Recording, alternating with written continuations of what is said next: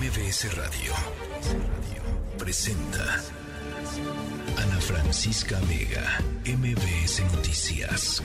Comenzamos. 5 de la tarde con un minuto. ¿Cómo están? Me da mucho gusto que me acompañen en esta tercera emisión de MBS Noticias. Yo soy Ana Francisca Vega. Hoy Miércoles 26 de octubre del 2022. Muchos saludos a Ciudad del Carmen, a Reynosa, Torreón, a Felipe Carrillo Puerto. Gracias también a quienes se conectan con nosotros desde el Valle de México a través del 102.5. Redes sociales, ahí les van para que platiquemos por allá. Twitter, arroba Ana F. Vega. Instagram y Facebook, Ana Francisca Vega Oficial. Nuestro número de WhatsApp, 5543771025. Y recuerden siempre, nos pueden escuchar a través de nuestra página web, mbsnoticias.com. Arrancamos. MBS Noticias informa. Bueno, pues se dieron a conocer cifras eh, de, personas muertas en México durante el 2021. Son cifras, por supuesto, del Instituto Nacional de Estadística y Geografía del INEGI. Citlali Sainz, ¿cómo estás? Platícanos, buenas tardes.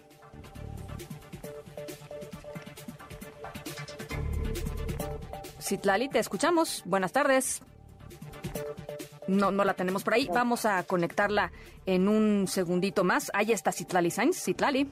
Ah, buenas tardes a ti, buenas tardes también a nuestros amigos del auditorio. Pues sí, hoy el INEGI, como señalado yo conocer que durante 2021 en México se contabilizaron 1.122.249 defunciones, de las cuales 42.3% correspondieron a mujeres, 57.6% a hombres y en 735 casos no se especificó el sexo de la persona. El organismo detalló que la tasa total de defunciones fue de 92.5% y estos fueron eh, por enfermedades y problemas relacionados con la salud. 7.5% fueron por causas externas como accidentes, homicidios y suicidios principalmente. Y bueno, los tres principales eh, motivos o causas de muerte a nivel nacional fueron en primer lugar el COVID-19, luego las enfermedades del corazón y la diabetes mellitus. En hombres, los homicidios representaron la sexta causa de muerte. Y es que el INEGI ANA también resaltó que de enero de diciembre de 2021 se esperaban 1.490.355 defunciones por canales endémicos, pero se reportaron 2.194.713.9 defunciones. Esto representa un exceso de mortandad 704.358 personas, lo que constituye un incremento de 47.26% a lo que se tenía pronosticado. Y bueno, tan solo por COVID-19 de enero de 2020 a diciembre de 2021 se registraron 439.042 muertes. La tasa de defunción registrada en 2021 por cada 10.000 habitantes fue de 88. Esto es superior en dos unidades a la información definitiva del año previo. Anes, mi reporte en el auditorio. Pues verdaderamente tremendo. Gracias, Citlali. Muy buenas tardes. De, de, de, lo que sucedió en 2020, las cifras de 2020, las cifras de 2021, pues nos hacen ver el tamaño y la dimensión de lo que ha significado el COVID-19 en nuestro, en nuestro país. Un exceso de mortalidad, ya lo decía eh, Citlali Sainz, en 2021 de más del 40%, es decir, 40% más muertes de las que se esperaban. Y eso, pues, ¿cómo se explica? Pues se explica por la pandemia que vivimos, por toda esa gente que se fue eh, por toda esa gente que no va a regresar y dicen eh, pues muchos médicos, muchos de los expertos con quienes hemos platicado aquí durante todos estos años de, pandemia, durante estos dos, dos, años y medio de pandemia, pues por la mala gestión eh, de, esta situación, la mala gestión de, por ejemplo, no recomendar el cubrebocas desde un inicio, eh, retrasar eh, la, importación de las, de las vacunas, no comprarlas a tiempo, vacunar a la gente por, por la edad y, por ejemplo, no vacunar a los médicos cuando, como, como estaban en primera línea, en fin, una serie de decisiones que tomó el gobierno federal que implicaron, pues esto, que hubo gente que se quedó esperando la vacuna y se murió antes de que recibiera la vacuna eh, o que simple y sencillamente pues no creyó en el en lo que servía el cubrebocas y nunca se lo puso. Eh, y tenemos de esas historias muchísimas. Así es que datos hoy del INEGI importantes para poner nuevamente en perspectiva eh, la pandemia de COVID-19 en el país y la respuesta del Estado mexicano frente a esta pandemia. Bueno, pues como cada día 26 arranca esta tarde eh, una manifestación en la Avenida Reforma de padres y madres de los 43 normalistas desaparecidos de Ayotzinapa. Juan Carlos Alarcón, ¿cómo estás? Buenas tardes. Efectivamente, gracias. Eh, muy buenas tardes, Ana Francisca. Y la marcha avanza sobre carriles centrales del eh, Paseo de la Reforma a la altura de la glorieta de todas las mujeres que luchan y en este momento ellos se dirigen hacia, eh, inicialmente hacia el, antimo, al antimonumento de los 43 que se localiza sobre Paseo de la Reforma al cruce con la avenida Bucareli. Ahí harán un alto momentáneo, llevarán a cabo un eh, pequeño mitin y posteriormente seguirán su avance sobre la avenida Juárez para llegar al hemiciclo a Juárez es una acción global más por los 43 desaparecidos en esta fecha, el 26 de eh, octubre, un mes más, un mes más precisamente de los hechos acontecidos en 2014 en Iguala Guerrero, cuando los 43 estudiantes normalistas de la normal rural Raúl Isidro Burgos desafortunadamente desaparecieron, situación que hasta el momento no ha sido aclarado en su totalidad. Como escuchas de fondo, pues son los últimos vehículos que alcanzan a pasar en esta glorieta y ahora, bueno, pues eh, encabezan esta marcha, esta manifestación los padres de los 43 estudiantes normalistas de Ayotzinapa Guerrero y detrás de ellos continúan bloques de colectivos que se han sumado a esta movilización, a una jornada más en esta lucha por saber la verdad y por encontrar a estos jóvenes que desaparecieron pues prácticamente ya hace ocho años. Y ese es el reporte que tengo. Muchas gracias, Juan Carlos. Gracias, muy buenas tardes. Muy buenas tardes. Ojo, por supuesto, con el tránsito vehicular allá en la zona. Y si yo les dijera que México anunció su postulación oficial para ser sede de los Juegos Olímpicos, ¿qué me dirían? Por acá me dicen no es cierto. No, sí es cierto, sí es cierto. Eh, Marcelo Ebrard, canciller mexicano, eh, anuncia la postulación oficial de los Juegos Olímpicos 2036. Dice que si no se puede en 2036, buscará que México sea sede de los Juegos Olímpicos en el 2040. Hachiri Magallanes, ¿cómo estás? Buenas tardes. ¿Qué tal, Ana Francisca? Muy buena tarde. Y bueno, para dicho fin se va a crear el Comité Promotor de México, que va a estar integrado por empresarios y también por deportistas mexicanos. El canciller Marcelo Ebrard, acompañado por María José Alcalá, presidenta del Comité Olímpico Mexicano, aseveró que México, pues sin duda alguna, es una potencia deportiva en la materia y por eso es que se anima justamente a hacer esta postulación. Vamos a escuchar cómo lo dijo. Adelante. México, desde luego, va a participar y nuestra meta es traer los Juegos Olímpicos a México. 2036 y si no 2040 porque así funciona el sistema. Te apuntas para un año y a los cuatro años puedes volver a competir si acaso no resultas eh, electo o votado por la mayoría del Comité Olímpico Internacional. Sabemos, por supuesto, que hay otras ciudades. Es una competencia como todo lo que hacemos a nivel internacional. Cada vez que proponemos a alguien, o México tiene una iniciativa en la Asamblea General de la ONU, pues hay que hablar con 193 países. Eso lo hacemos todos los días. ¿Por qué no lo vamos a hacer por los Juegos Olímpicos, por el deporte de México? Detalló que el comité tendrá como misión promover y organizar precisamente estos Juegos Olímpicos y ese comité va se va a dar a conocer justamente el 30 de noviembre de este año. Comentó que se va a revisar el tema del financiamiento, explicaba que actualmente el 30% viene de la venta de boletos, el 30% más se consigue como patrocinios y también el 10% lo pone el gobierno sede y el otro 30% pues dice lo pone el Comité Olímpico Internacional. Y bueno, finalmente señaló que México tiene 15 años para prepararse para llevar a cabo justamente todo lo necesario. El reporte que tenemos, Ana. Te lo agradecemos muchísimo, Hatsiri. Buena tarde. Muy buena tarde. Eh, hoy miércoles se mantienen en paro ocho escuelas de la UNAM. Siete de estas son facultades y escuelas de nivel superior, una de nivel medio superior. ¿Por qué? Pues por la agresión en el CCH Sur, la violación a una alumna el lunes 17 de octubre por la tarde allí en las instalaciones, en el baño del el edificio P del CCH Sur. Adrián Jiménez, ¿cómo estás? Muy buenas tardes. ¿Qué tal? Buenas tardes, Ana Francisca Auditorio. Así es, aunque algunas facultades y escuelas de la UNAM que estaban en paro desde hace algunas semanas han regresado a sus actividades de manera paulatina, se mantiene en ocho el número de instituciones tomadas por estudiantes. Esta semana, en protesta por este abuso sexual que ya referías de la alumna del CCH Sur, se sumaron a esta lista los planteles 1, 5 y 7 de la Escuela Nacional Preparatoria. Estos eh, en los paros pues ya, ya no había ninguno y se suman pues ya la Prepa 1, la 5 y la 7 y también la Facultad de Estudios Superiores, la PES Zaragoza. Semanas antes se encontraban ya sin actividades académicas la PES Aragón, la PES Pautlán, la PES Iztacala, así como la Facultad de Medicina. Aquí hay que decirlo, únicamente los primeros dos años de eh, los estudiantes de la Facultad de Medicina son los que se encuentran en paro. Hoy la Facultad de Veterinaria y Zootecnia reanudó la vida académica luego de un paro de varias semanas que ayer finalmente pues concluyó. En el caso del Instituto Politécnico Nacional son nueve planteles que se encuentran en paro, de los cuales siete son de nivel superior y dos de nivel medio superior. Eh, bueno, pues aquí también paulatinamente algunos han regresado y ya son nueve los planteles, hasta apenas hace un par de días eran diez y ya se está reduciendo este número. Ana Francisca Auditorio, la información que les tengo. Muchas gracias, Adrián. Buena tarde. Buena tarde. Mis alumnas no se salgan de la clase para ir al baño. Está muy solo. ¿Por qué? Porque es una universidad abierta, mi vida. Ah, no, no. Eso no, yo no lo justifico por nada. Por nada. ¿Ok?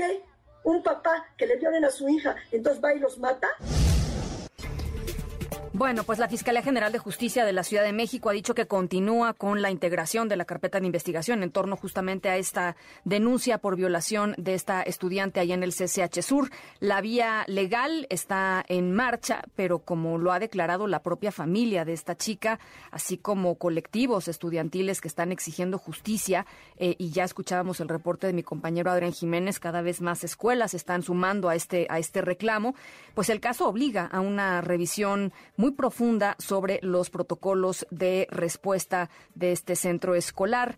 Eh, Leonardo Lomelí, secretario general de la, de la UNAM. Muy buenas tardes, secretario.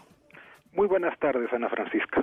A ver, pues con los indicios que han podido recabar en estos en estos días desde el 17 a, la fecha, eh, pues no sé si nos pudiera ayudar a entender por qué falló el protocolo en este caso.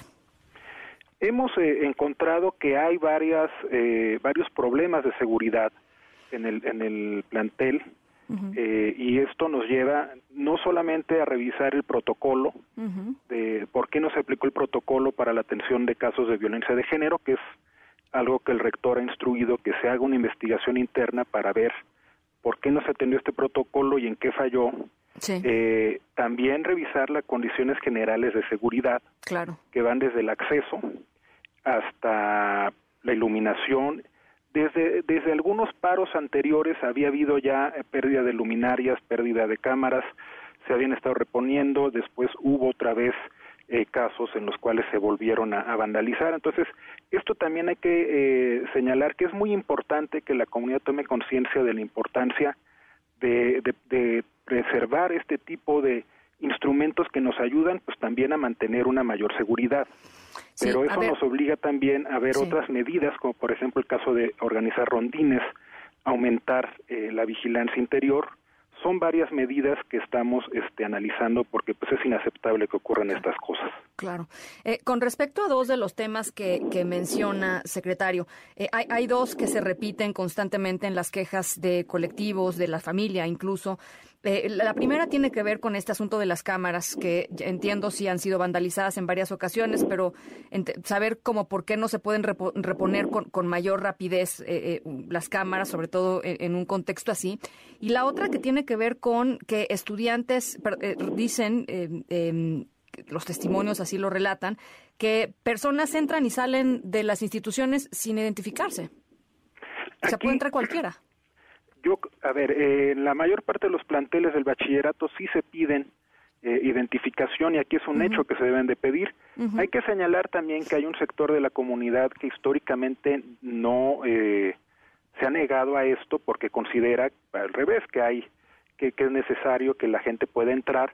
A ver, en un contexto normal así debería de ser, pero dado que hay una creciente inseguridad en nuestro país, pues sí es muy peligroso y más tratándose de un plantel de bachillerato, que la población este que estudia ahí este es oscila entre los 15 y los 18 años. Así es. Entonces, yo creo que sí se justifica que sí es importante Por supuesto, pues en algunas circunstancias, claro que pueden acceder familiares y pero identificándose otra vez. Entonces sí se necesita un control de acceso para tener un registro de quién entra.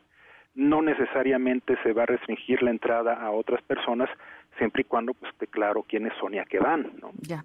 Ahora, la, madre de la, de la chica agredida, em, cuando relata la, la experiencia, pues, ella en el momento en que se entera de, de, lo que le estaba pasando a su hija, sale corriendo, eh, llega, llega a la escuela, entra a la escuela y dice la mamá, no había nadie que me atendiera nadie le, le, hizo caso. Pues, eh, ¿qué pasó ahí? Y, y, en dado caso de que haya ya una respuesta clara de cuáles, dónde están las responsabilidades, eh, pues cuáles, cuáles van a ser las acciones de, de, la UNAM con respecto a esos funcionarios o esas personas que no cumplieron con su trabajo.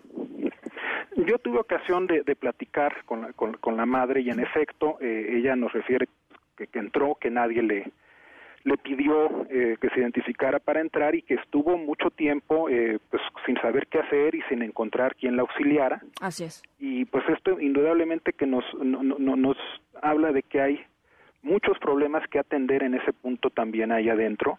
Eh, la primera atención que recibe finalmente no le sabe orientar.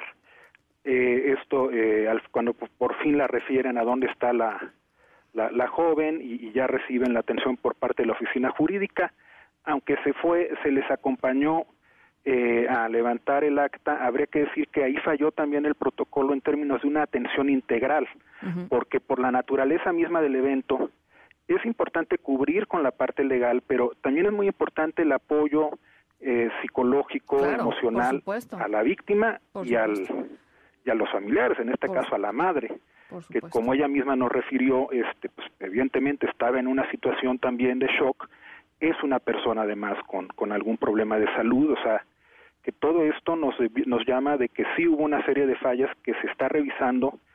Eh, pues primero, evidentemente, quiénes fueron las personas que fallaron, pero también nos habla de la necesidad de capacitar mejor a todo nuestro personal, no solo a los funcionarios, también a, a, nuestros profesores y al personal administrativo, para saber qué hacer en estas situaciones. Evidentemente, son situaciones difíciles y no todos tenemos la, este, los reflejos, pero para eso precisamente hay una coordinación de igualdad de género que ha ofrecido en múltiples ocasiones a las distintas entidades y dependencias de nuestra universidad este tipo de, de, ayuda, así como la Defensoría de los Derechos Universitarios, la igualdad y la atención a la violencia de género, que también da eh, una serie de cursos y de herramientas. O sea, la universidad ha ido creando las instancias pero necesitamos que permee en todo nuestro funcionariado la conciencia de que son situaciones muy graves y que debemos estar capacitados para enfrentarlas y para poder acompañar a las víctimas y a sus familiares, porque en eso sin duda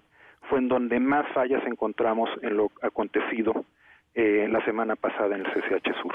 Y nada más rápidamente preguntarle por último, yo sé que la muchacha está en proceso de, pues esto, de, contención emocional, eh, eh, seguramente en algún momento sabremos qué va a decidir, si regresar a, la escuela o, pedir un semestre, en fin, yo sé que la UNAM está totalmente abierta a, tratar de acomodar, digamos, las, las, pues, lo, que, lo que ella necesite y lo que ella quiera en este momento, pero yo sí le quiero preguntar, secretario, escuchábamos que se están empezando a unir otros otras escuelas eh, a, este reclamo y, por supuesto es un reclamo válido y, genuino y, atendible, pero es también por supuesto una eh, pues una situación que potencialmente muy explosiva. Eh, ¿qué, opinan acerca de esto y si hay temor de por parte de la universidad de que esto pueda crecer? pues de alguna manera, como hemos visto otros problemas crecer en la UNAM y de pronto pararlos es muy complicado. ¿no? Sí, yo, yo quisiera este, insistirle a, la comunidad que, comprendemos la indignación, que se está atendiendo el caso tanto en la parte legal, pues apoyando las investigaciones de la Fiscalía, como en la parte interna, ver en qué fallamos y, y corregirlo, pero que no es deseable que, que la protesta se canalice al extremo de paralizar actividades académicas, porque eso nos lleva eh, a otro tipo de afectaciones. Al final hay muchas formas de solidarizarse y, por supuesto, de expresar la legítima eh, solidaridad y la, y la inconformidad y la indignación, pero creo que los paros, y eh, sobre todo cuando un sector de la comunidad no los comparte, pues solo, solo erosionan el tejido social y en efecto nos meten en una espiral de conflicto que no ayuda a resolver el problema. Y, yo creo que más bien hay que enfocar nuestras energías para evitar que esto se vuelva a presentar, pero construyendo eh, los mecanismos y las formas para que esto no ocurra y por supuesto sin, sin ceder en, el, en la exigencia de que tenemos que proceder con todos los recursos a nuestro alcance para que no se vuelvan a repetir estos casos. Leonardo Lomelí, secretario general de la UNAM, muchísimas gracias por platicar esta tarde con nosotros. Muchas gracias a ustedes, Ana Francisca. Gracias, eh, muy buena tarde. Las 5 con 21 vamos a la pausa, por supuesto seguiremos en este tema. Em, regresamos con mucho más. Estamos en la tercera de MBS Noticias, no se vayan, regresamos. En un momento regresamos. Continúas escuchando a Ana Francisca Vega por MPS Noticias. Continúas escuchando a Ana Francisca Vega por MPS Noticias. Epicentro. Con León Krause.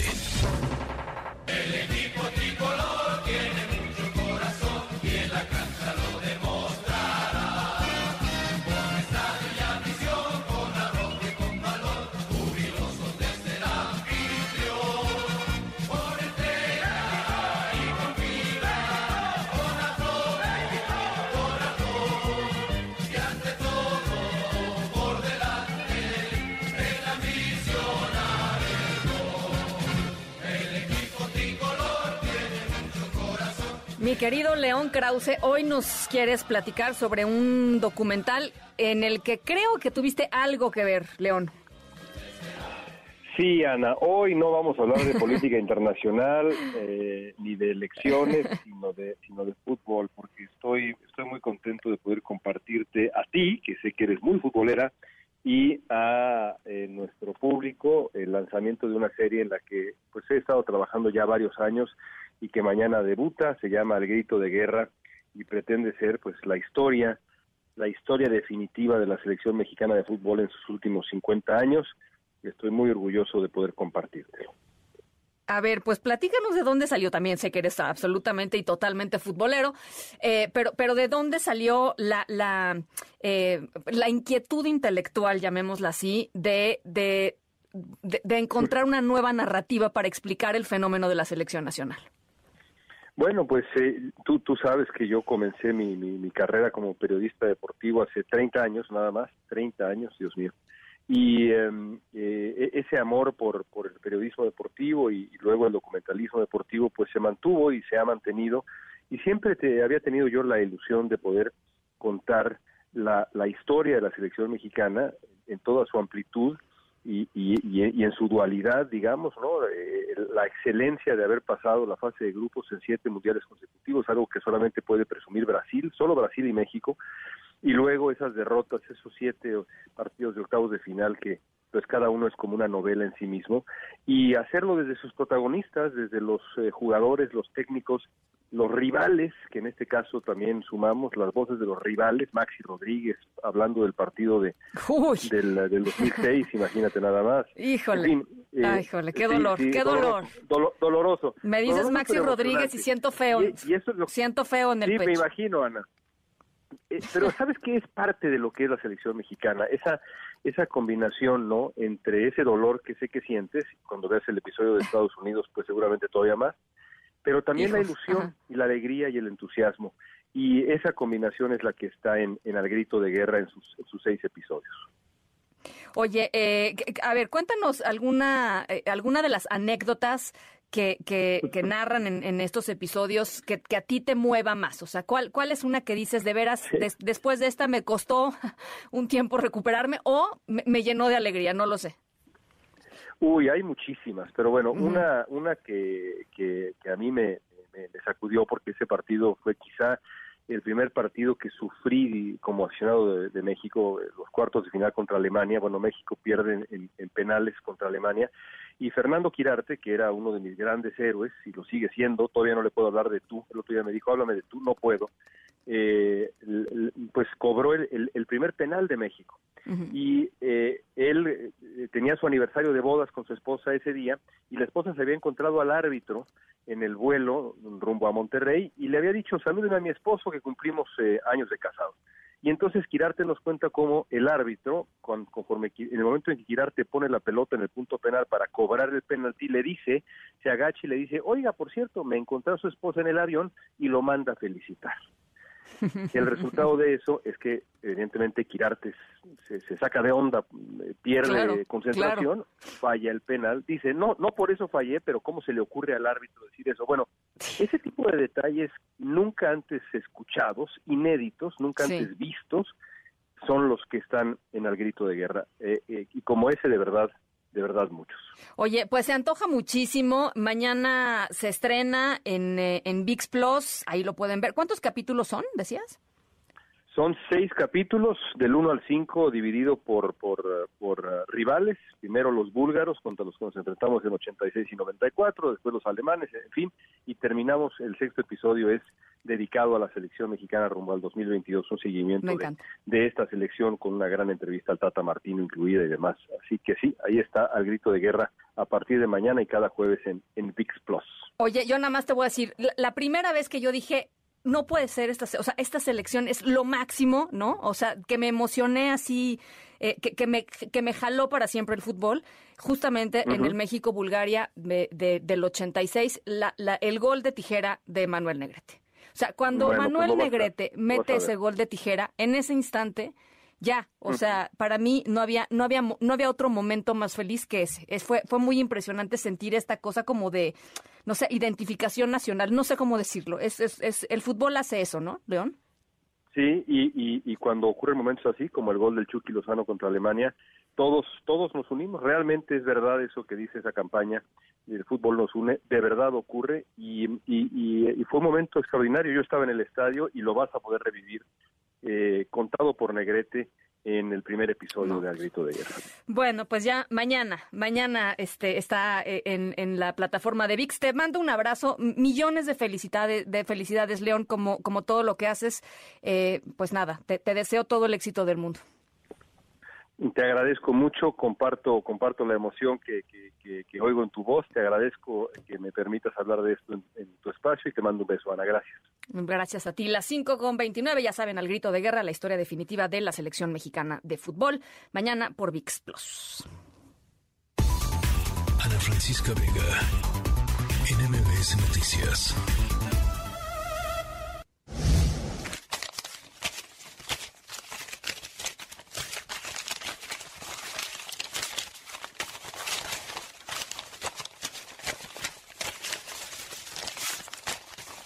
Bueno, nuestra historia sonora de hoy tiene que ver con dinero. Con mucho, mucho, mucho, mucho, pero mucho dinero.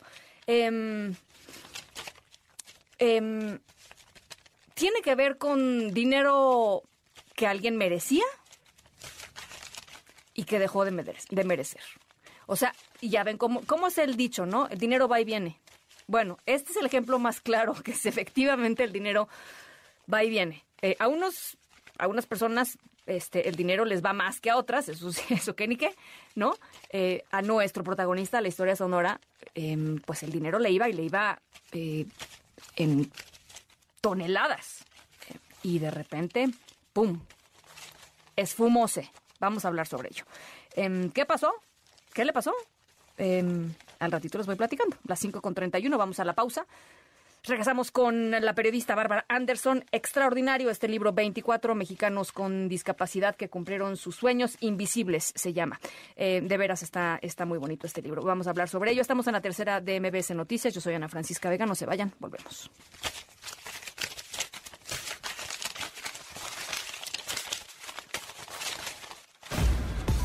En un momento regresamos.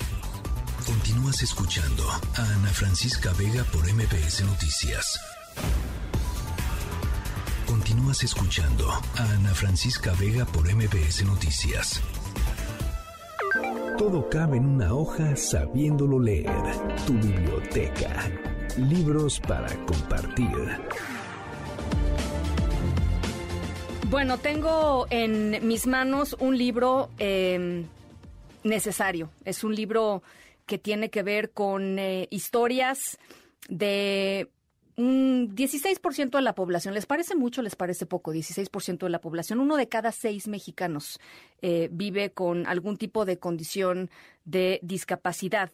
Em, son muchos casos, son pocos casos, no lo sé. Lo que sí sé, eh, y ahí es donde entra la maravillosa narrativa de nuestra querida Bárbara Anderson, es que eh, pues en muchos de los casos eh, son mexicanos que terminan siendo invisibles y son invisibles no porque no merezcan visibilidad, por supuesto, sino porque pues la falta de políticas públicas en torno a la inclusión de todas estas personas con discapacidad y la cotidianidad, la educación, la forma en cómo en cómo no están eh, eh, hechas las, las escuelas para que niños con discapacidad puedan eh, acceder en las mismas condiciones que niños sin discapacidades. Y terminan haciendo esto, terminan haciendo de uno de cada seis mexicanos ciudadanos invisibles. Este libro lo que busca es eh, mostrar 24 historias de mexicanos con discapacidad que cumplieron sus sueños y en la línea telefónica está su creadora y maravillosa narradora Bárbara Anderson, periodista, escritora y fundadora de la organización Yo también.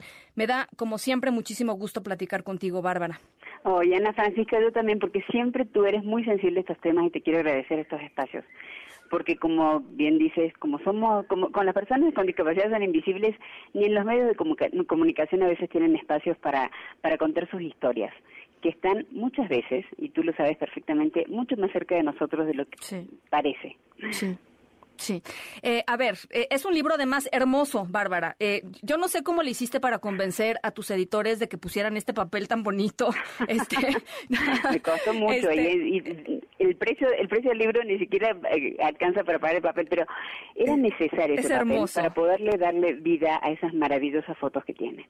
para las personas que nos están escuchando, estas 24 historias vienen acompañadas de unos retratos en blanco y negro increíbles, hechos por un gran, gran fotógrafo mexicano como es Enrique Covarrubias, que también sufre, eh, sufrió un accidente hace cinco años y vive con una discapacidad motriz y que por primera vez se animó incluso a tomarse un autorretrato en una silla de ruedas y fue el encargado de tener esa otra mirada sobre la invisibilidad desde una manera y desde una belleza a la que a veces no, no estábamos acostumbrados. Son retratos realmente increíbles y requerían este tipo de papel y este tipo de textura para poder disfrutarlo. Es un libro que se disfruta tanto desde las biografías de cada uno de ellos, que son deliciosas y que como la vida de todos nosotros tienen altos, bajos, valles, picos, claros, oscuros, pero sobre todo tienen un mensaje muy importante que es que siempre hubo alguien en sus vidas que creyó en ellos y que les permitió llegar a donde están.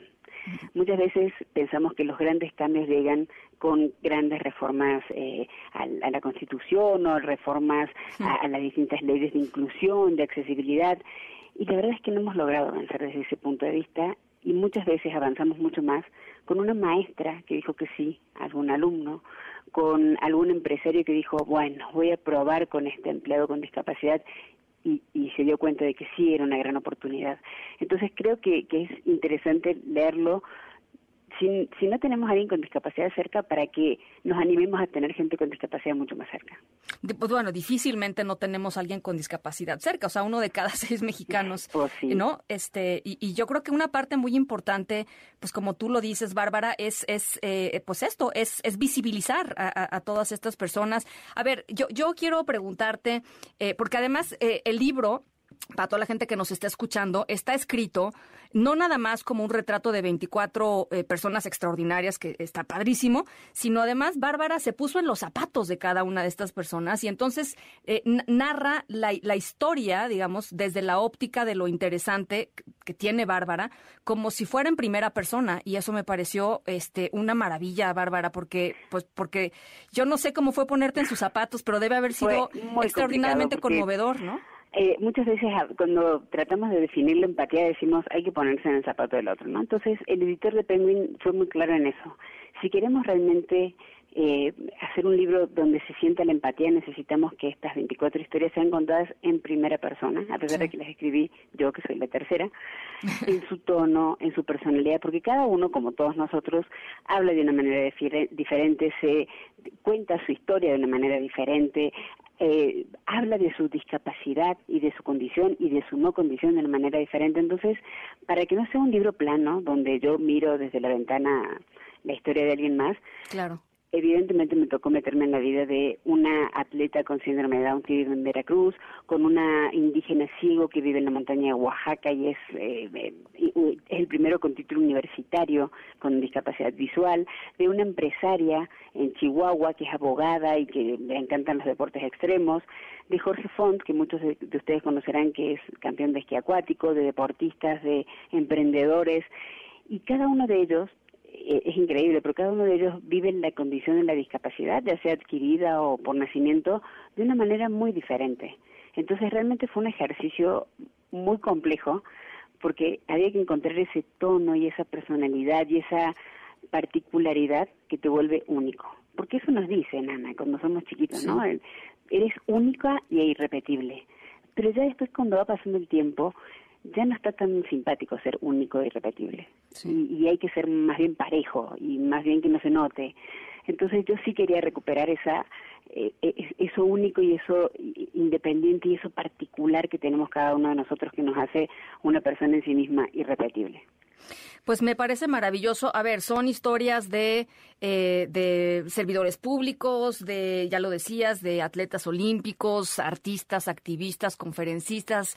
Eh, ¿Cómo fue em, e, el proceso de, de elegir digamos, dentro de toda esta diversidad, ¿qué, querías mostrar eh, eh, en estos, en esta selección? Que, pues, digo, de si, uno de cada seis mexicanos tiene discapacidad, haber encontrado a 24 es, es complicado, ¿no? Es complicado porque aparte quería que estuvieran todas las grandes como divisiones de la discapacidad, ¿no? Que hubiera motriz, auditiva, visual, eh, motriz, y que aparte fueran mitad hombres, mitad mujeres, y que además sean mitad de personas que lo hubieran adquirido con su nacimiento, que hubieran nacido con ella, y mitad que hayan eh, adquirido la discapacidad de grandes o, de jóvenes por alguna enfermedad o por algún accidente, y también que no sean todos de la Ciudad de México, porque muchas veces caemos en este centralismo de que la Ciudad de México es el lugar donde más historias ocurren y, y tenía que haber diversidad geográfica. Entonces, te juro, no sé si luego te mando el mapa, pero hice un mapa donde tenía 50 nombres, donde incluso, a ver, personas con discapacidad motriz son estas, personas,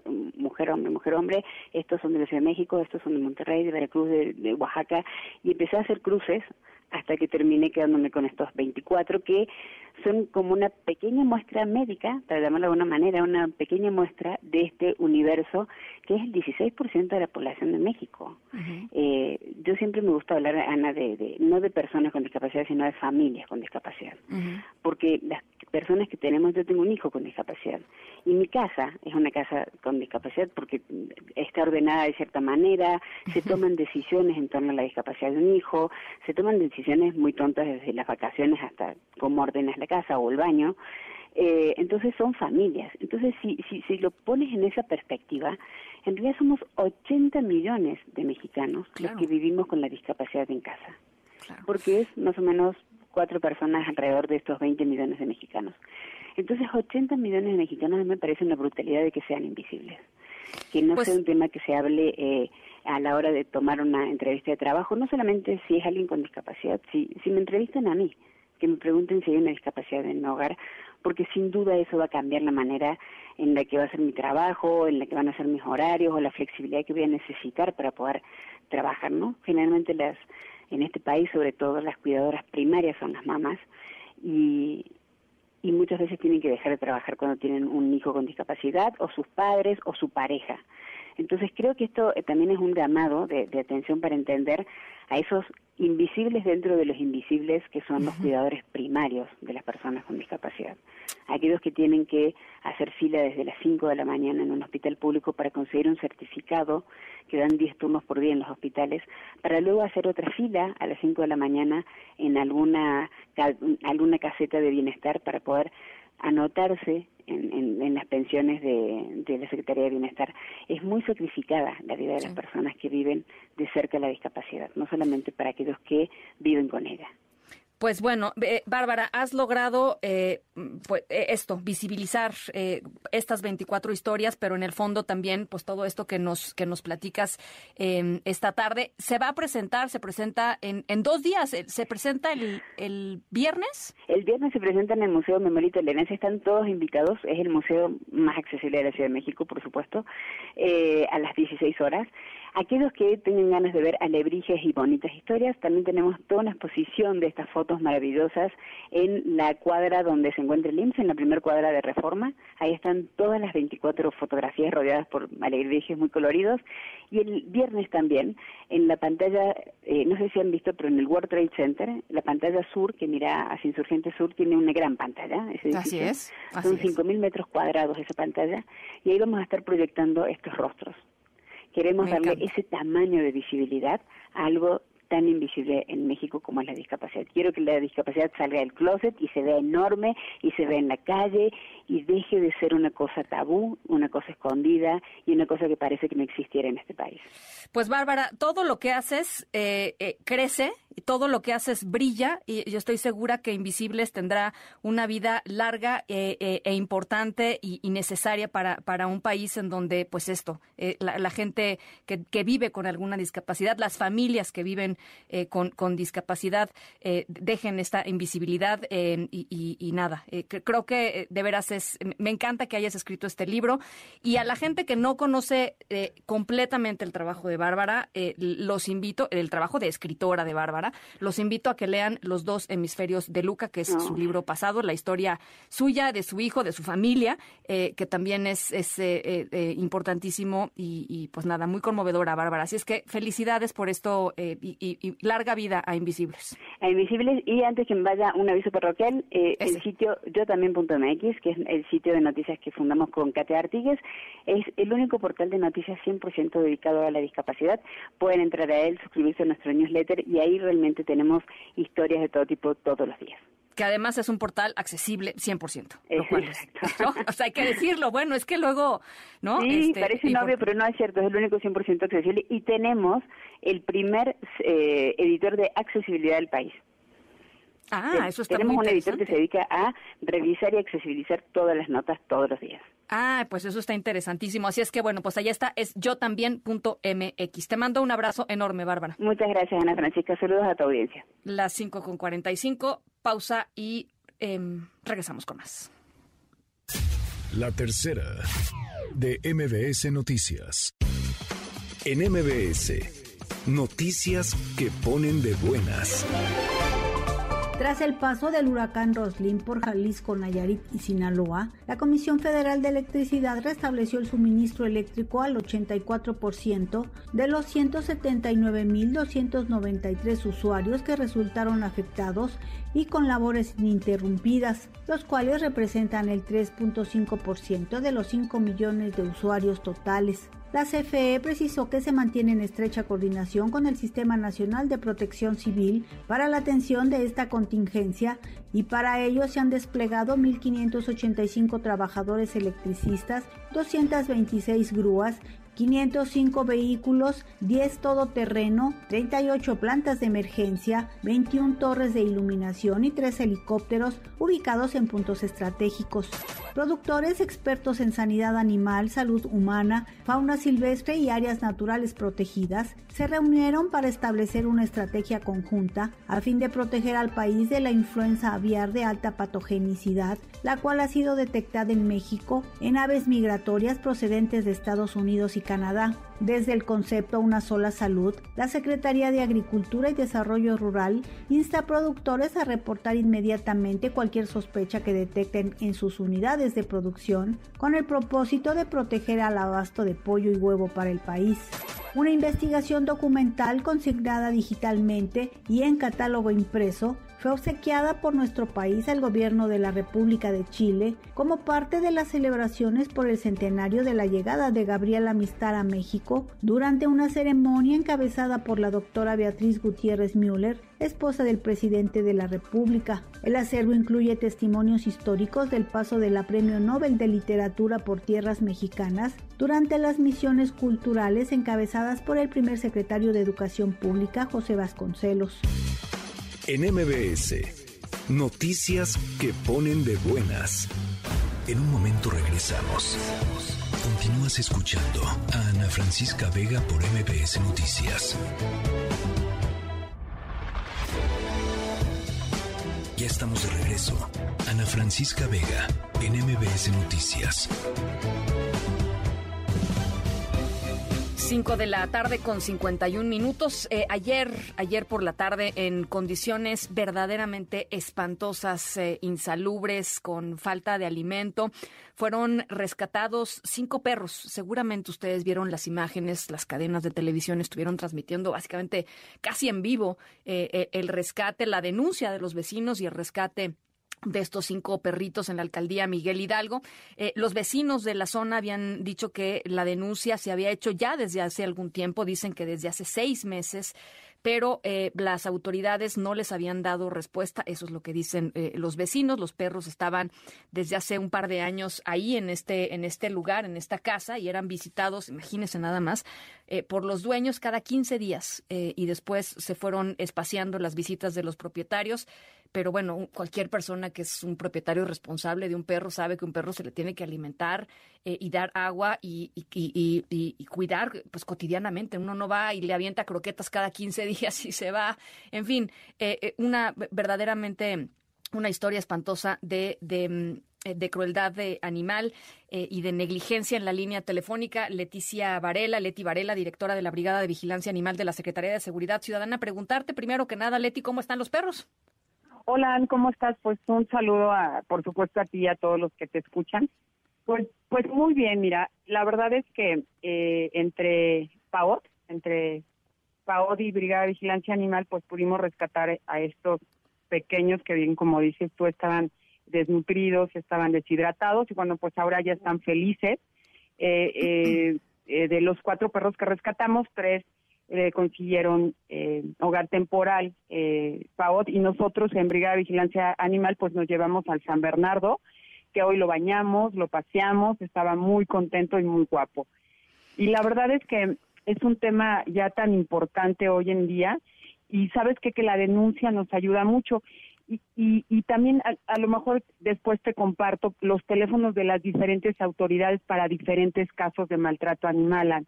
Por ejemplo, este caso en, en específico le tocaba a la alcaldía porque es un tema de salud, tendría que haber entrado salud y tendría que haber entrado la alcaldía, pero bueno, pues nosotros en ayer me reportaron junto con PAOD y nosotros decidimos ir al rescate de, eh, estos peludos. Eh, entonces, nada más para entender, digamos, em, eh, este, ¿por qué tendría que ser la alcaldía y no la Secretaría de Seguridad Ciudadana vía, vía Brigada de, de Vigilancia Animal? O sea, ¿dónde están las las, las divisiones y, y por qué hay esas divisiones. O sea, la gente tendría que marcar un teléfono y ya, ¿no?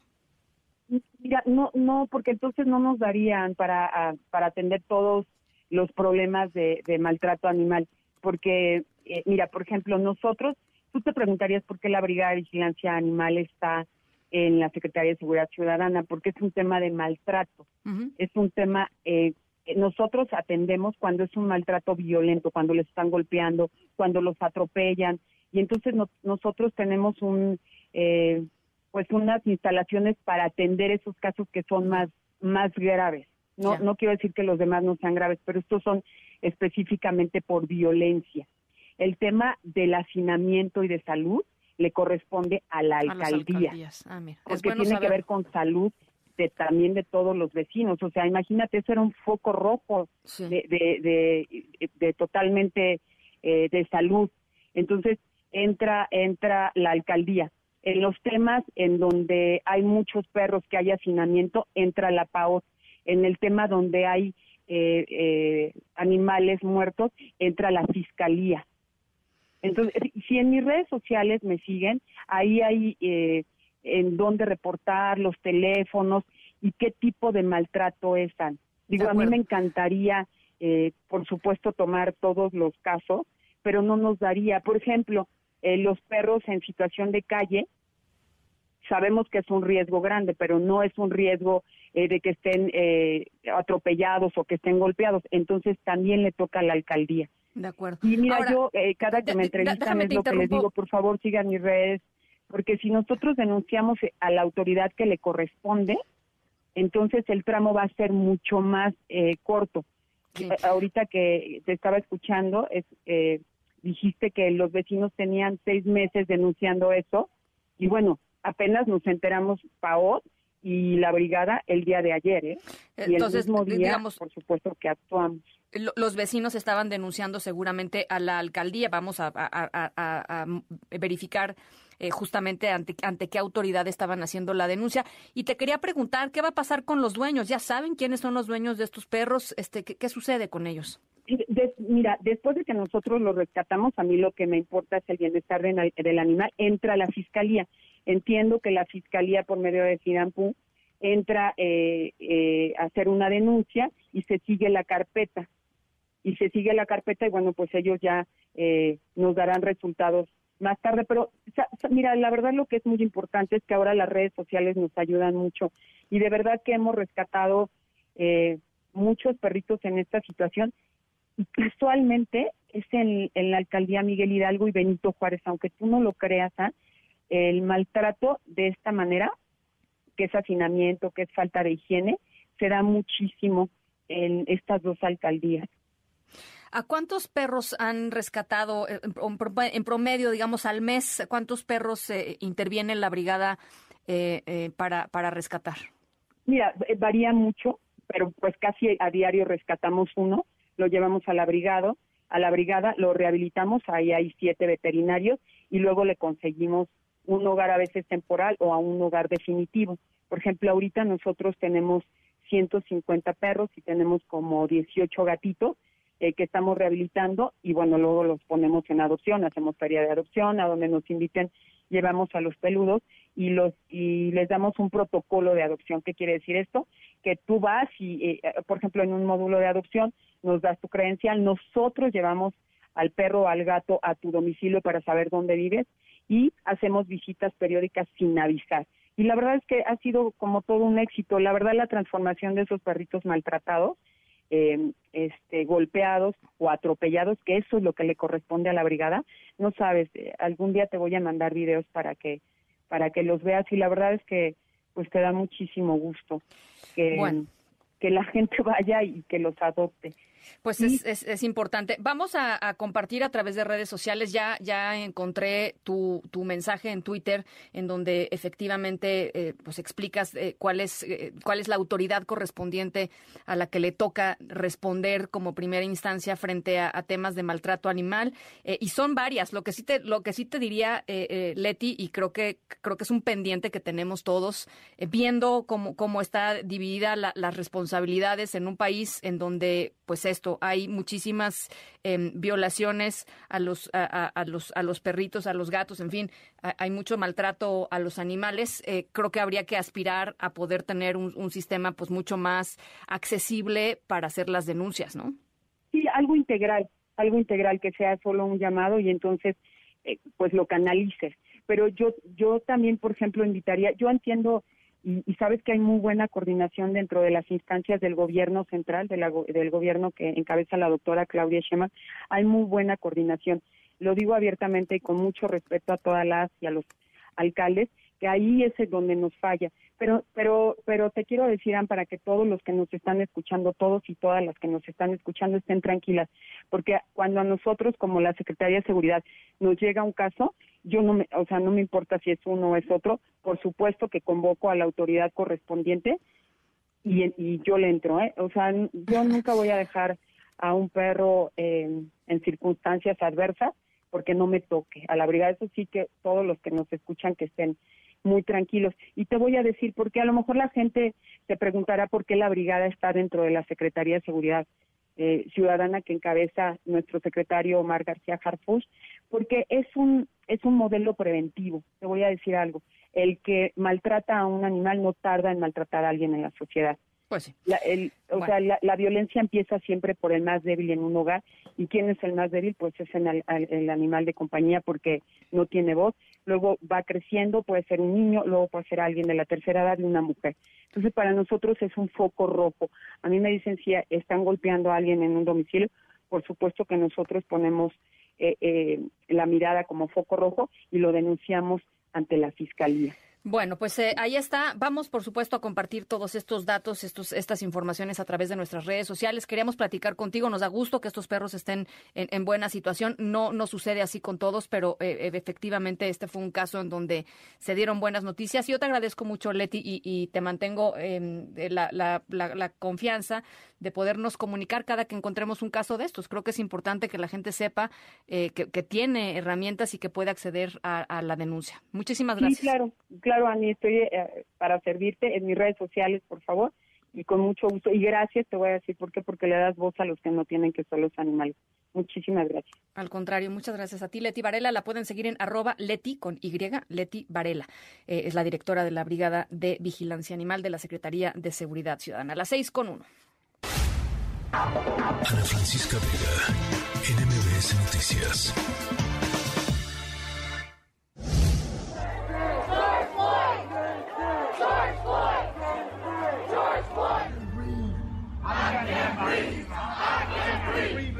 Nuestra historia sonora de hoy tiene que ver con dinero, ¿se acuerdan? Pero también tiene que ver con eh, una situación eh, muy compleja que se da em, en el marco de diversas discusiones y debates que tienen que ver con las razas.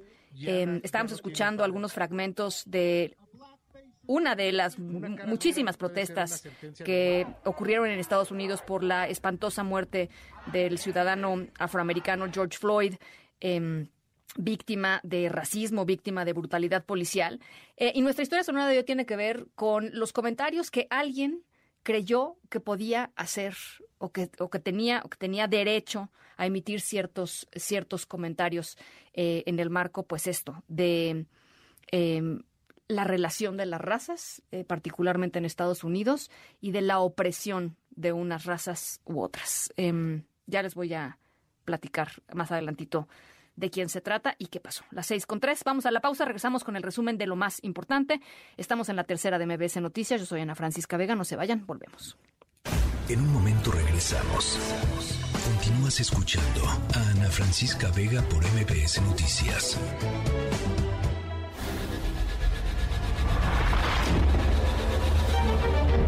MBS Radio presenta Francisca Vega en MBS Noticias. Continuamos. Seis de la tarde con siete minutos. Gracias por seguir con nosotros en esta tercera emisión de MBS Noticias. Yo soy Ana Francisca Vega, miércoles 26 de octubre del 2022. Les recuerdo nuestro número de WhatsApp para que platiquemos por ahí esta tarde, 5543 77 En la siguiente hora, mucha, mucha información. Vamos a estar conversando con la presidenta del Comité Olímpico Mexicano, la gran María José Alcalá. Eh, María José Alcalá, sobre la postulación de México, ya les platicaba al inicio de este espacio que quiere unos nuevos Juegos Olímpicos. quiere los Juegos Olímpicos del 2036 y si no se puede del 2040. Vamos a estar conversando con ella y además Mariana Linares Cruz y su plaza pública, la Feria del Libro de Oaxaca, que se está llevando a cabo justamente en Oaxaca estos días. Por lo pronto, las 3 de las 6. MBS Noticias informa. Información importante desde la Suprema Corte de Justicia de la Nación. Después de un fallo, la Secretaría de Gobernación y el Instituto Nacional de Migración van a tener que tomar medidas específicas para proteger a mujeres y a otras personas migrantes en situación de vulnerabilidad ante el impacto de políticas de otros países, eh, como por ejemplo el programa estadounidense de Quédate en México.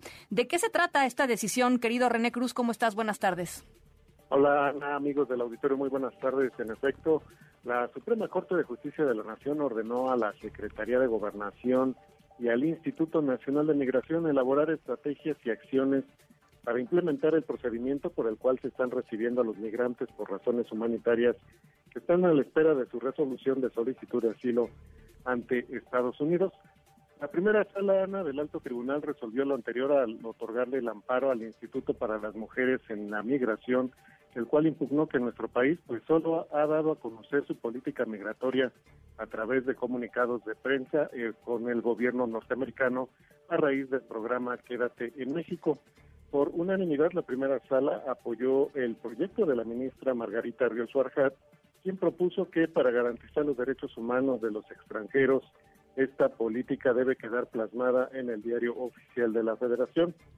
De acuerdo con este proyecto, Ana, eh, las autoridades eh, federales deberán eh, formular y publicar lineamientos específicos donde se establezca de manera precisa cómo se va a garantizar los derechos humanos de las personas migrantes durante el procedimiento establecido para su recepción. Además, tendrán que instrumentar acciones que permitan brindar una atención adecuada a las personas migrantes que enfrentan situaciones de vulnerabilidad entre ellas la información necesaria para que las instituciones estén en posibilidad de acompañarlas, asesorarlas y brindarles apoyo. De igual manera, eh, los migrantes deberán tener eh, conocimiento sobre las posibilidades con las que cuentan para salvaguardar sus derechos, así como la información necesaria para conocer los procedimientos o lineamientos bajo los cuales pueden sujetarse dada su condición de solicitantes de asilo en espera de resolución en otro país. También se debe garantizar que los migrantes conozcan el seguimiento a sus procedimientos en Estados Unidos por no encontrarse físicamente en el lugar donde se tramita su solicitud de asilo. Ana, el reporte que tengo. René, nada más preguntarte em, si, si hay una, una, línea de tiempo de cuándo tiene que suceder esto, porque lo que nos cuentas es, em, para, para como vemos las cosas, será un cambio pues radical y, supongo bastante complejo de implementar. ¿Hay un periodo de tiempo o, o no, no, no hablan de eso? En el proyecto, la ministra Ríos Farjatana eh, eh, eh, no se especifica o no se establece un tiempo perentorio en el que la Secretaría de Gobernación y el propio Instituto Nacional de Migración pues deberán eh, tener listos estas estas acciones y estas estrategias las cuales se, deberán de publicar en el diario oficial de la Federación. Solamente se enumeran estas acciones, pero pues, no no dan un, no dan una fecha fatal, por decirlo de alguna forma, para que se pueda dar cumplimiento a esta sentencia, Ana. Bueno, pues es que el diablo está en los detalles. Gracias, René. Muy buenas tardes. Un abrazo. Quintana Roo se sumó en la madrugada de hoy a la marea verde en México después de que el Congreso aprobó la despenalización del aborto antes de las 12 semanas de gestación. Es el estado número 11 en aprobar el aborto en todo el país. Israel García Rojas, te saludo con gusto hasta Quintana Roo. Platícanos. Buenas tardes. Buenas tardes, Ana Francisca. Como bien adelantas, este miércoles el Congreso de Quintana Roo despenalizó el aborto en la entidad con 19 votos a favor y 3 en contra diputados de la décima séptima legislatura aprobaron dos iniciativas, una penal, otra de carácter civil y de salud, por lo cual, en lo general y en lo particular, queda aprobada la despenalización del aborto en el Código Penal de Canaró. El diputado Humberto Aldana, del Grupo Parlamentario de Morena, promovió una de las propuestas en el Congreso, dijo lo siguiente. Sabemos que es una reforma pendiente, rezagada, deuda social. El legislar a favor de la despenalización del aborto y por ello todas y todos los integrantes de esta nueva legislatura los conmino a atender esta reforma de urgente y obvia resolución homologando nuestra legislación penal a los reiterados criterios de la Suprema Corte de Justicia del los grupos pro aborto habían realizado varios intentos en las legislaturas pasadas donde no se logró el consenso para las presiones.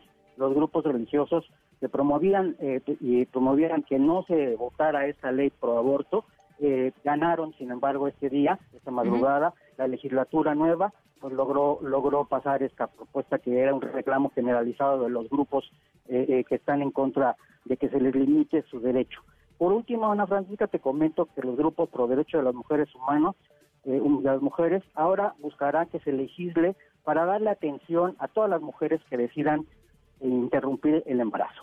Bueno, pues estamos muy pendientes. Gracias, Israel. Buenas tardes. Muy buena tarde. Esto en Quintana Roo. Eh, en Guerrero lo que se aprobó fue el matrimonio igualitario entre personas del mismo sexo. Eh, CONAPRED festejó esta decisión del Congreso local. Solamente falta Tamaulipas de, em, aprobar eh, y de armonizar su legislación para no contravenir la decisión de la Suprema Corte de Justicia de la Nación que determinó inconstitucional prohibir el matrimonio entre personas del mismo sexo. Así es que solo falta Tamaulipas. Nora Bucio, ¿qué dijo CONAPRED? Buenas tardes. Así es, Ana Francisca, te saludo con muchísimo gusto y de la misma forma al auditorio. Y como bien lo comentas, el Consejo Nacional para Prevenir la Discriminación festejó que el Estado de Guerrero se haya sumado a las entidades que reconocen legalmente el matrimonio igualitario y apuntó que solo falta Tamaulipas. A través de un mensaje en sus redes sociales, apuntó que celebrar que el Congreso de Guerrero haya dado un paso importante para reconocer que las personas de la diversidad sexual también deben de tener derechos públicos es importante. Reconocer el matrimonio igualitario fomenta la igualdad y la no discriminación. Hacemos un llamado al Congreso del Estado de Tamaulipas a sumarse por una sociedad igualitaria, respetuosa de la libertad y los derechos de todas, todos y todes. Así concluyó este mensaje del CONAPRED.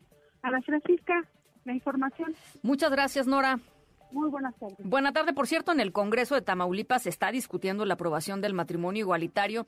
Eh, grupos eh, de varias religiones interrumpieron la sesión, lo hicieron con, con cantos eh, religiosos, no, no dejaron que la sesión del Congreso pudiera pues transitar normalmente, los legisladores se van a tener que trasladar a otro a otro recinto para poder seguir con la sesión en donde eh, ya les digo, se está eh, discutiendo la aprobación del matrimonio igualitario. Tamaulipas, el único estado del país en donde no se ha eh, armonizado la legislación para aprobar esta medida. Las seis con quince, vamos a la pausa, regresamos con mucho más. Estamos en la tercera de MBS Noticias. Yo soy Ana Francisca Vega, no se vayan, volvemos.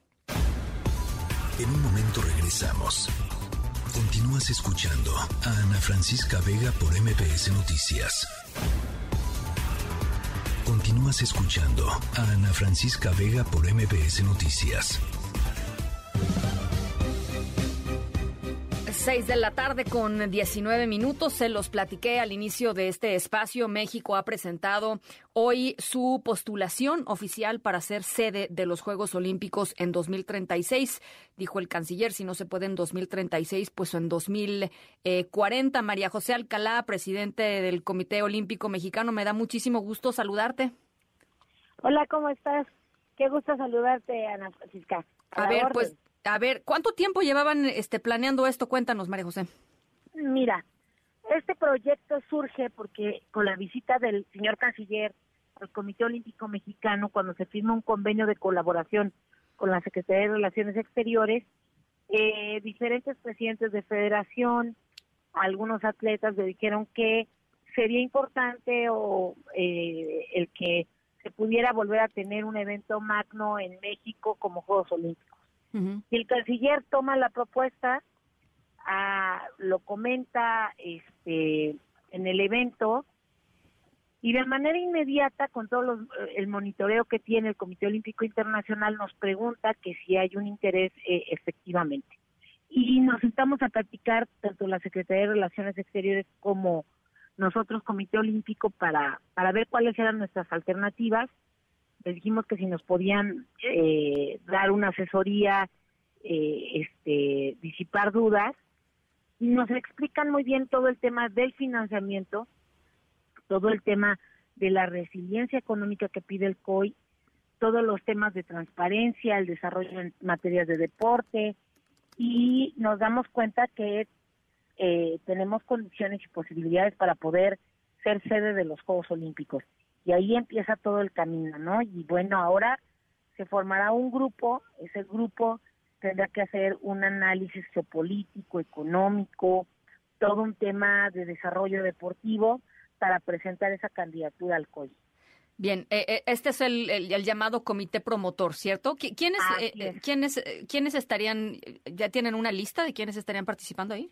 La, la lista que se está elaborando, pues, es de empresarios, de gente connotada en México en materia de cultura, de tecnología, en materia de deporte, por supuesto, también en temas urbanos, en tema de movilidad, eh, todo lo que es el eh, gente que tenga el tema de eh, que entienda muy bien todo lo que es este sostenible y eso nos nos nos ayuda para poder crear verdaderamente toda una, una carpeta que pueda demostrar por qué México puede ser sede, cuál sería el legado que le dejaría México al mundo con la organización de los Juegos Olímpicos nuevamente en México, también cuál sería un tema que le interesa mucho al COI, es el tema social de cómo se, se desarrollaría el deporte para la juventud, y el tema de género. Ahora, los Juegos Olímpicos son juegos, son ciudades, ¿no? No, no, es, no es un país, entonces sería la Ciudad de México. No, no, no. Se tienen contemplado invitar a diferentes ciudades, se tiene contemplado. Eh, México ha crecido en su infraestructura deportiva y eso claro. mucho más fuertes. Yo te puedo decir que están interesados diferentes estados como es eh, Jalisco, Nuevo León, Baja California, eh, que, que creo el mismo Quintana Roo, que podrían tener condiciones de poderlos organizar y que su infraestructura ya es bastante nueva. Y esto también cambió, cambió el COI. ¿En qué sentido? Hay dos temas muy importantes que cambia el COI. A partir de Río 2016, de los Juegos Olímpicos del 2016, dice el COI, los gobiernos ya no pueden sostener los Juegos, es un gasto enorme y podemos tener el riesgo de que se pierdan. Y entonces el COI busca eh, tres temas de financiamiento. El 30% de toda la operación la maneja, la, la invierte el COI. El otro 30% es las entradas del, que se generan a través de los eventos. Y el tercero es este los patrocinadores globales y que con esto eh, este pues ayuda a que solamente México tendría que invertir el 10% para tener la infraestructura deportiva, tener la villa olímpica para poder este hospedar a los atletas. Entonces, es mucho más fácil ser sede. Eh, eso, eso en términos, digamos, del financiamiento, que es todo un debate, ¿no? Eh, Marijose, es todo un debate y, siempre cuando se plantean en los países o en las ciudades eh, la, posibilidad de ser sede, hay quienes están en contra y hay quienes están a favor, eso, eso se puede entender y, y, tú nos estás diciendo la solución iría pues por esta diversificación, digamos, de fuentes de financiamiento. los Juegos Olímpicos son siempre, mm, sin duda, una, una alegría. Eh, pero realmente es el momento, Marijose, o sea, en términos de, de, lo que vivimos los mexicanos eh, eh, de, inseguridad, por supuesto está el lado económico, pero ¿qué tan fuerte puede ser la candidatura de una ciudad mexicana versus, no sé, hay algunas otras ciudades que ya se apuntaron para el 2036, por ejemplo? Sí, ya levantó la mano Corea del Sur, ya levantó la mano Indonesia, ya levantó la mano Alemania, Londres nuevamente. Eh, pero estos juegos se llevarían a cabo, estaríamos participando para lograr la sede en el 2036. Yo sé. Y tienes derecho a un repechaje. Creo que es el momento porque el deporte es una herramienta que te puede ayudar a todo un problema de inseguridad para aportarle al problema de inseguridad mejoras. Es un tema de salud pública, tenemos un, problema grave en México de enfermedades crónico-degenerativas. Tenemos un problema de que si nosotros no le damos herramientas a nuestras futuras generaciones para poder eh, mejorar el tema educativo y deportivo, pues cada vez vamos a seguir con un rezago eh, complicado, ¿no? un rezago que tenemos ya, lo que debió haber sido en México 68 es seguir con ese crecimiento, se, se debilitó y lo que ahora buscamos con esta nueva forma de financiamiento, pues que México pueda estar otra vez en el concierto internacional. María José, eh, es el 30 de noviembre eh, la, fecha en que ustedes se, eh, se comprometieron a presentar este comité promotor, ¿cierto? ¿Cómo están los tiempos?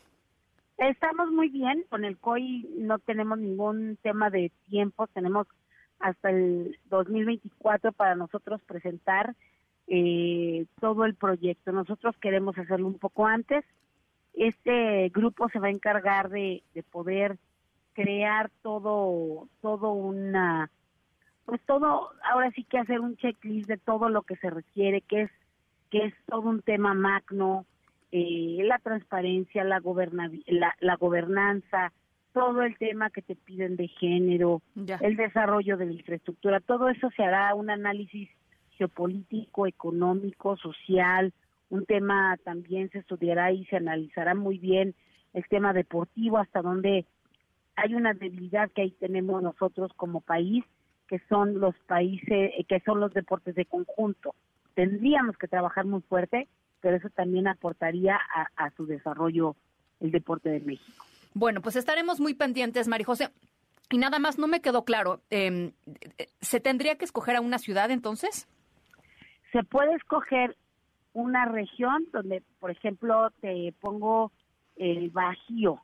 Okay. Tú podrías hacer Querétaro, Guanajuato, porque aparte están a distancias cortas y podrías organizar ahí eh, este simultáneamente los juegos. O sea, la laguna, por ejemplo, ¿no?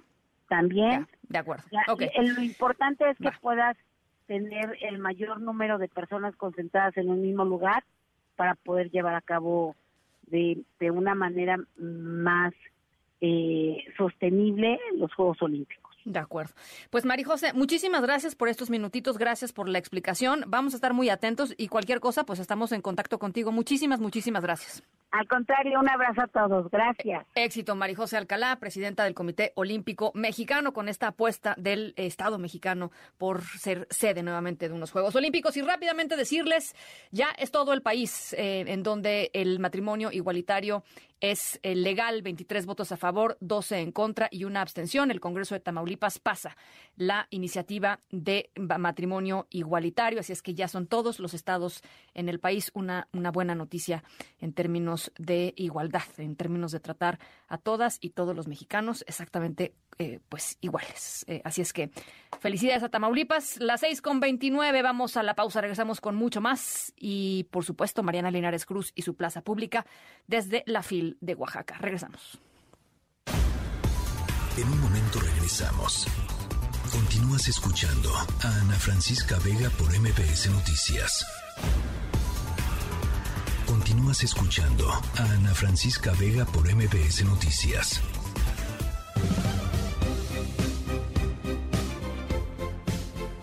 6 de la tarde con 31 minutos. Gracias por seguir con nosotros en esta tercera emisión. Este próximo domingo, el 30 de octubre, va a ser la última vez, por lo menos en este sexenio.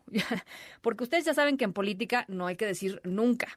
E, en general en la vida, pero, pero bueno, por lo menos en este sexenio eh, este próximo domingo será la última vez que tengamos que atrasar nuestro reloj. El Pleno del Senado aprobó con 56 votos a favor, 29 en contra, la eliminación del horario de verano. 26 años en donde estuvimos con este horario de verano desde 1996, cuando eh, Ernesto Cedillo eh, implementó este, este horario con el argumento de ahorros energéticos y, por supuesto, un tema pues de, de, mayores sincronías eh, eh, con la economía estadounidense. Uno de los votos en contra, y ya se había pronunciado eh, un montón de veces al respecto, fue el de la senadora Xochil Gálvez. Vamos a escuchar qué fue lo que dijo eh, Xochil Gálvez al respecto al votar.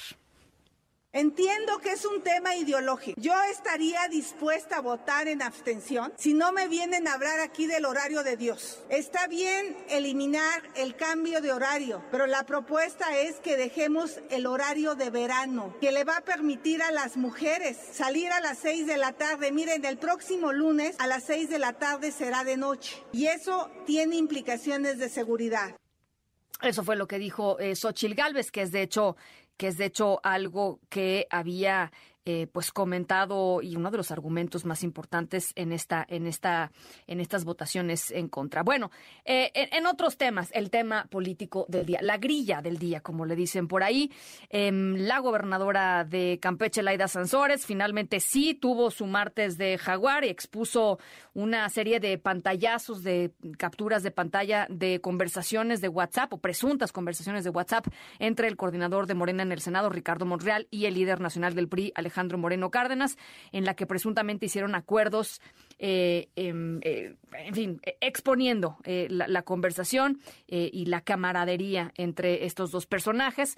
se filtró este chat. Durante la conversación se revela pues este presunto apoyo de Ricardo Monreal a Alito Moreno, al priista, para que eh, Alejandro Moreno eh, promoviera un amparo eh, cuando fue em, cuando fue pues señalado por la fiscalía de Campeche. Vamos a escuchar parte de lo que se dijo. Ricardo Monreal Amigo, solo preguntarte, ¿sí promoviste amparo por el tema que comentamos? Alejandro Moreno. Hermano, el único amparo que se promovió fue porque el Ministerio Público promovió el aseguramiento de todos mis bienes y mis propiedades. Y era un tema que me recomendó el abogado que si no presentamos el amparo, pues íbamos a perder todos mis bienes. El amparo que presentó el abogado es contra el aseguramiento de mis propiedades, que además no lo pueden hacer. Única y exclusivamente eso. Como no me amparo, si se vence el término. Eso me dijo el abogado. Ricardo Monreal. Estoy avanzando. Alejandro Moreno. Mi hermano, muchas gracias, te lo aprecio. A ver si nos vemos mañana. Tema político, ¿ok? Amarres, va con todo. Sabes que estoy en tus manos y solo te la debo a ti, hermano. Ya me quedó más que claro. Te mando un abrazo y gracias. Y ahí te entregaré una serie de análisis. Saludos. Ricardo Monreal. Entrega los documentos en tiempo y cerremos. Yo estaré atento. Alejandro Moreno. Perfecto, gracias. Bueno, parte de lo que dio a conocer la de Sansores, que además dijo, tengo un montón más, ¿eh? tengo un montón de pantallazos de WhatsApp. Más eh, Ricardo Monreal, líder del, de los senadores de Morena, dijo que va a actuar eh, jurídicamente, va a ejercer su derecho ante las instancias legales competentes después de estos mensajes que exhibió Laida Sansores. Oscar Palacios, ¿cómo estás? Buenas tardes.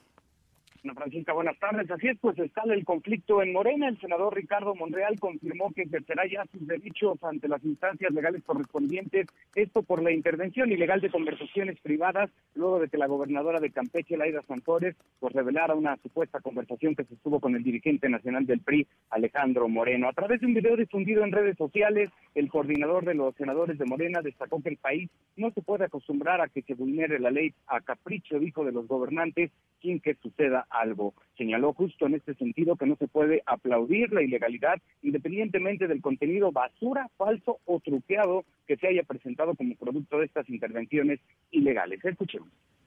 Independientemente del contenido basura, falso y truqueado de las intervenciones privadas ilegales, de las conversaciones privadas, es inaceptable que nos acostumbremos a que se vulnera la ley a capricho del gobernante o de la gobernante y no sucede nada. Voy a actuar y ejercer mi derecho oportunamente ante las instancias legales competentes. Ricardo Monreal advirtió que no va a ceder hasta que se cumpla con la Constitución y la ley, ya que dijo México merece una clase política más honorable y escrupulosa que respete la ley, concilie y genere también confianza. El senador por Morena aseguró que desde que decidió participar como aspirante a suceder al presidente Andrés Manuel López Obrador, bueno, pues se han multiplicado las descalificaciones y los ataques en su contra. Resaltó que estos ataques no solo son externos, sino también internos, promovidos, dijo, desde las oficinas del resto de los aspirantes de Morena al mismo cargo que dijo quieren eliminarlo a la mala. Ana Francisca, es el reporte. Buenas tardes. Muchísimas gracias. Muy buenas tardes. La, la pregunta es, eh, evidentemente, pues, eh, ¿en qué momento va a dejar Ricardo Monreal eh, Morena? ¿Qué, ¿Qué, más le falta? ¿Qué otra, ¿Qué otra señal más necesita el, el coordinador de los senadores de Morena para dejar pues ese partido? En fin, ya lo estará decidiendo él. Esto fue lo que dijo el presidente López Obrador. Quiero mucho a Laida, respeto mucho a Ricardo Monreal y hay que buscar la unidad. No, no, no, no, no, tampoco, tampoco. Este, pero pues hay que buscar la, la unidad y ni siquiera los eh, opositores a los conservadores hay que verlos como enemigos. Son adversarios. No hay que tener enemigos. Y este que sí haya polémica y que se defienda el proyecto de nación, porque eso es defender al pueblo, pero no caer en la politiquería y mucho menos en el insulto, el agravio, la humillación y ofrecer disculpas.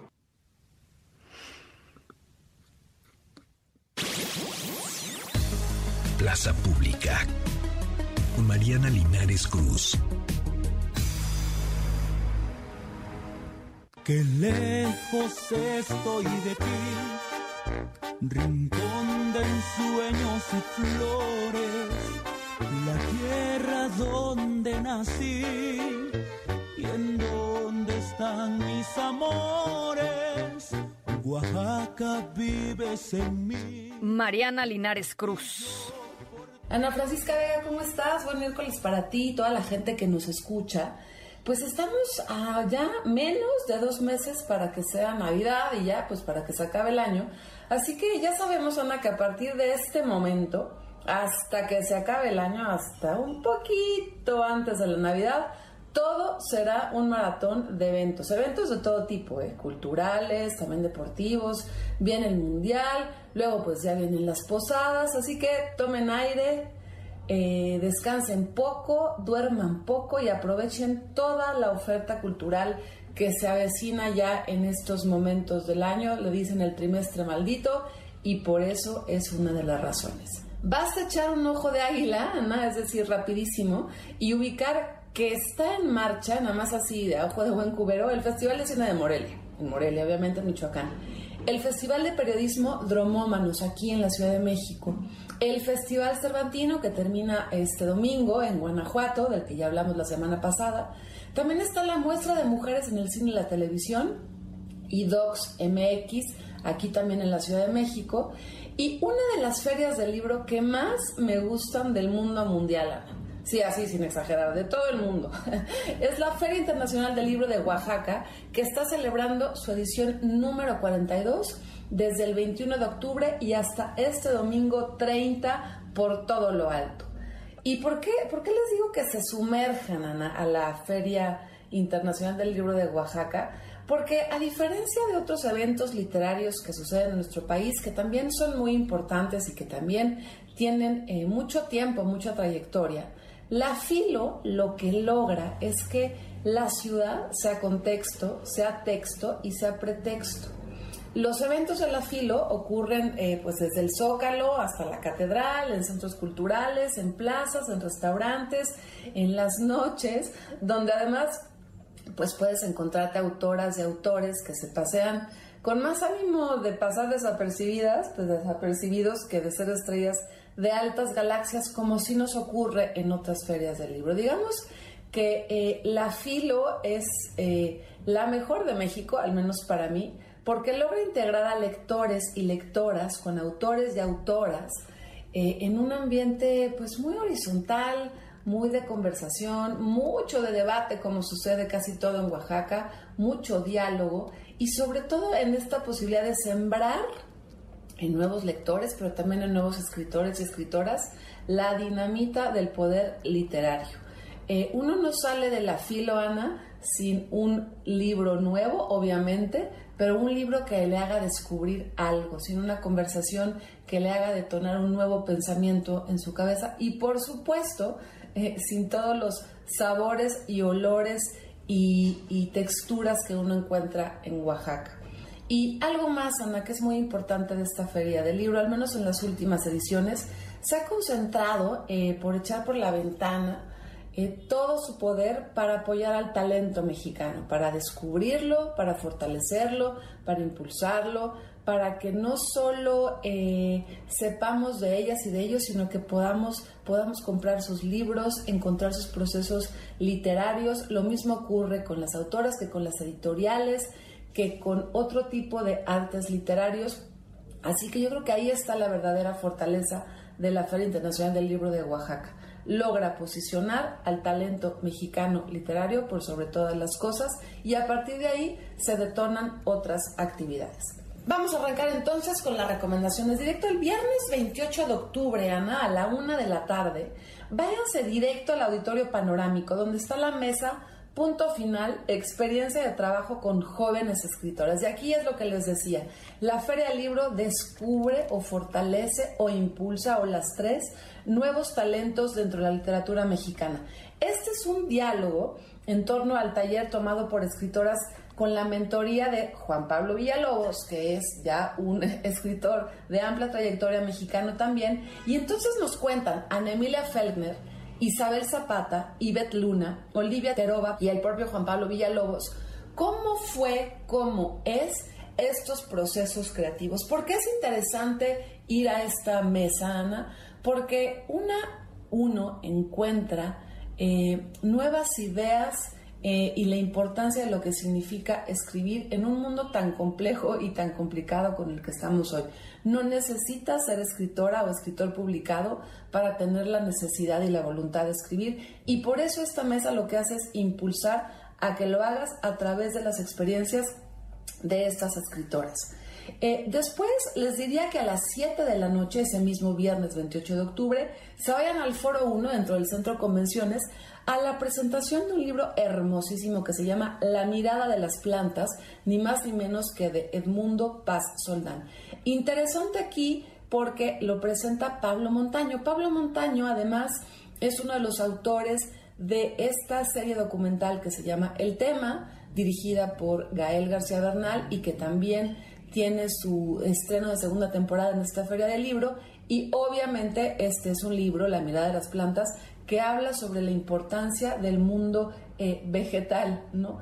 Eh, a veces lo tenemos muy poco tomado en cuenta. El sábado 29 de octubre, Ana, y ya todo el día váyanse al centro eh, de, de, exhibiciones, exposiciones de Oaxaca, para que tengan todo tipo de actividades. Desde taller, hay uno que es muy bonito, de 12 a 12.50, taller acercamiento a la lengua de señas mexicanas. Y es aprender, Ana, a hablar en señas mexicanas. Algo, además, eh, tan importante, tan renovador también, que es hablar siempre nuevos idiomas, nuevos lenguajes. Y esto es para promover el uso y reconocimiento de la lengua de señas mexicanas a través de la convivencia en diversidad, el juego y el arte. Después yo les diría que se vayan a, un espectáculo que es el, el ciclo Apapacharte, esto es en el área de los jardines a las 5 de la tarde, porque hay un espectáculo llamado El Autobús Mágico. Y eso es que se cuentan cuentos, cuentos de regazo que se llaman, eh, y donde se comparten nuevas historias, pequeñas historias, para generar también conexión con el público lector. Eh, a las 7 de la noche, Ana, va a haber también eh, una mesa muy importante sobre medio ambiente y futuro, donde otra vez estará Pablo Montaño, Diego Rodríguez y Juan José Consejo para saber cómo abordamos desde diferentes narrativas el cuidado eh, ante la crisis climática. Y el domingo, Ana, pues que se den una vuelta simplemente a comprar, a disfrutar, a adquirir, a descubrir libros en la gran cantidad de stands que hay de toda la República. Eso es muy importante, de norte a sur. Editoriales nos representan en esta Feria del Libro, en el área de expositores, en el Centro Cultural y de Convenciones de Oaxaca. Yo les diría, dedíquense el domingo a descubrir y comprar nuevos libros. La Feria Internacional del Libro de Oaxaca, Ana, es una de nuestras grandes joyas, muy bien cuidadas, muy bien curadas y sobre todo con el ánimo de seguir provocando diálogo entre las autoras, los autores, los lectores y las lectoras. Te las recomiendo. Muchísimas gracias, Mariana Linares Cruz, las 6 con 47. Ana Francisca Vega, NMBS Noticias.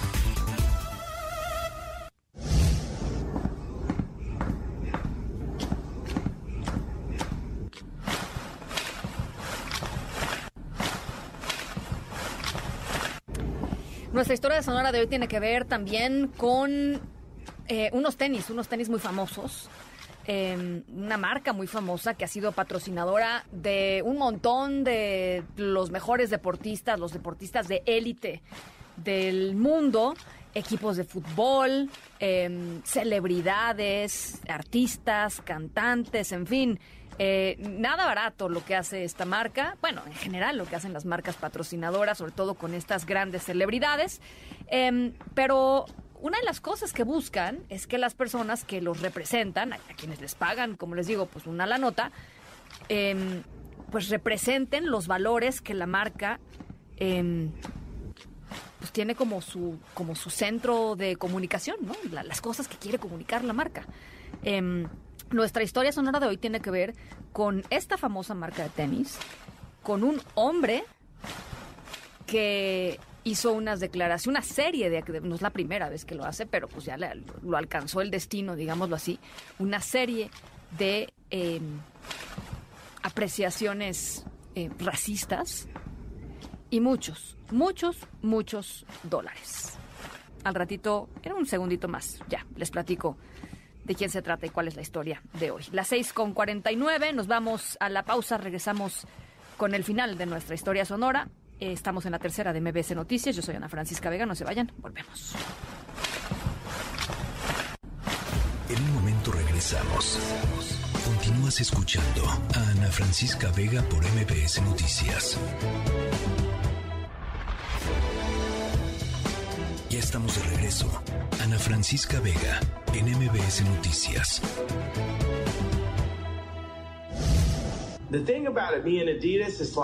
Lo que pasa con que sea Adidas es como literalmente podría decir cosas antisemitas y no me pueden dejar.